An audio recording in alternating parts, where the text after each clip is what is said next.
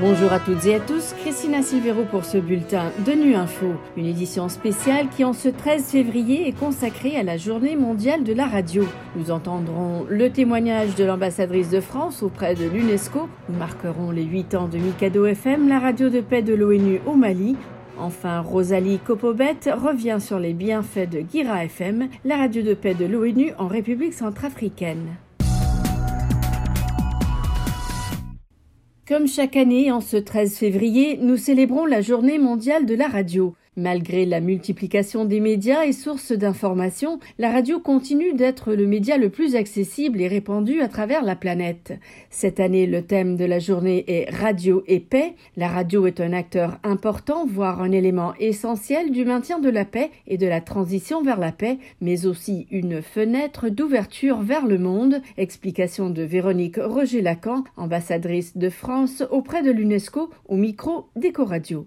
La radio est une voix pour ceux qui sont seuls, sont éloignés. Elle est une fenêtre d'ouverture sur le monde. Et puis, lorsque vous écoutez la radio, on nous parle de paix, d'accords de paix, de guerre, de tout ce qui est déployé par les gouvernements pour lutter contre la guerre et pour obtenir la paix. Donc oui, la radio est importante pour parler de paix et l'obtenir. Par ailleurs, je voudrais vous citer un témoignage s'agissant de radio. Il s'agit du témoignage de mon ancien collègue albanais à l'UNESCO. Il est aujourd'hui ambassadeur d'Albanie à New York. Il était seul sous la dictature communiste dans le nord de l'Albanie. Il écoutait la radio à chaque fois qu'il rentrait chez lui. Le français et Radio France Internationale a été un lien extraordinaire avec cette réalité parallèle qui s'était créée en lui-même à travers les ondes de RFI. Et c'est ainsi qu'il est devenu un ambassadeur. Pour moi, c'est le plus grand hommage qu'on puisse faire à la radio.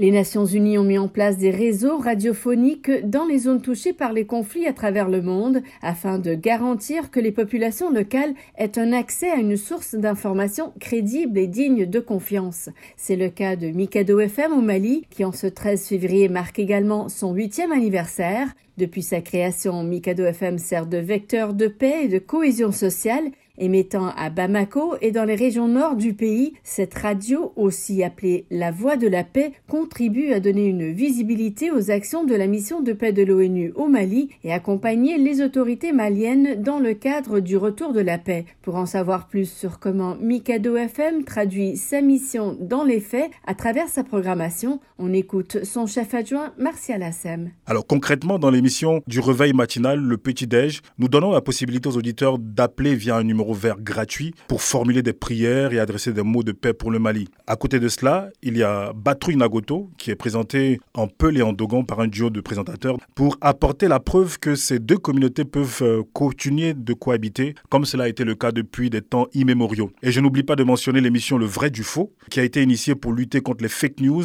ou les fausses informations qui pullulent sur les réseaux sociaux et qui mettent à mal la stabilité du pays. Et puis, elle vous en parle. Euh, c'est une émission qui donne euh, la parole aux femmes qui se fait l'écho de toutes ces Maliennes qui sont en première ligne pour faire des propositions allant dans le sens de la paix. Et puis, je n'oublierai pas tous ces débats, tous ces tables rondes qui sont organisés sur notre radio et qui permettent de donner la voix aux organisations de la société civile, aux ONG, etc.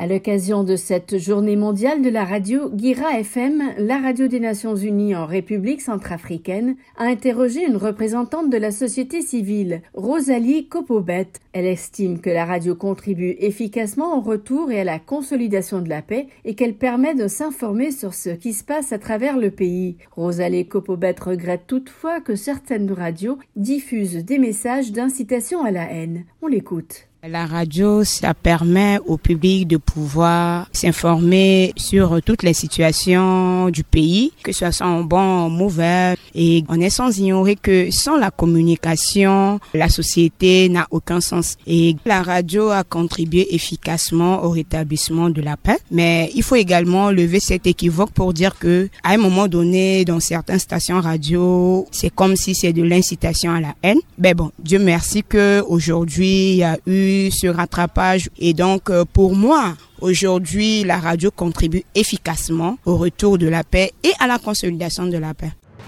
Voilà la fin de ce bulletin de Nu Info. Merci de votre fidélité. À bientôt.